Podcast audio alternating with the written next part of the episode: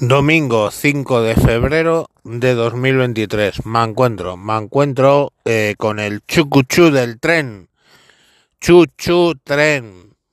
Os cuento por si os habéis dormido. De resulta que hicieron una licitación de para los trenes el Ministerio de Transportes o como se llame ahora para Cantabria y Asturias y a la hora de entregar los trenes se han dado cuenta de que los trenes los han hecho tan grandes que no entran en los túneles ni por los puentes. Sé que suena a broma, no lo es.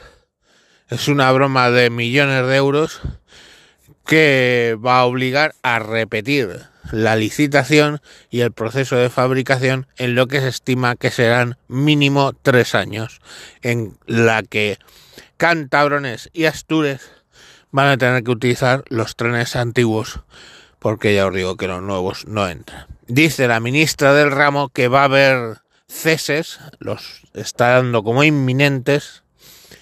Por supuesto no va a dimitir ningún cargo político ni nada por el estilo. Será algún técnico despistado que piden por ahí y ese va a pagar los platos rotos de todo.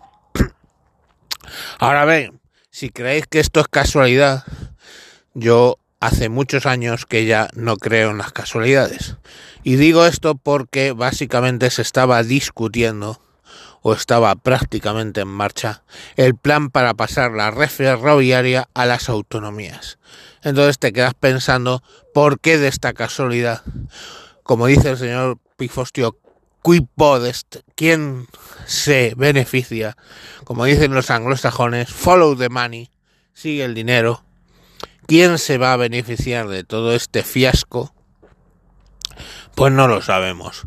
Pero casualidad, lo que se dice casualidad, no parece el hecho de que de repente en la misma semana salte la noticia de que vamos a ceder la red ferroviaria a las autonomías y este escándalo, porque es un poco escándalo, es más allá de una broma, el hecho de que los eh, trenes pues no entren en, estas dos autonomías por los túneles.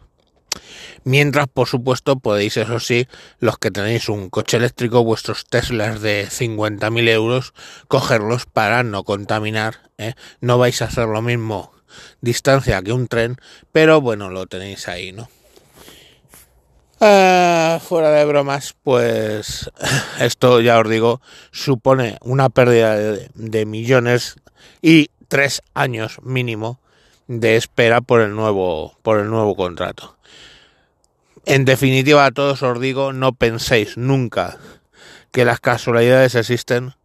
No existen. Eh, esto se ha hecho por un motivo, ha pasado por un motivo, sucede por un motivo, y o lo uno es consecuencia del otro, o lo otro es consecuencia de lo uno. No lo sé, pero os puedo decir que huele muy mal. Venga, sin más os deseo un buen fin de semana. Adiós.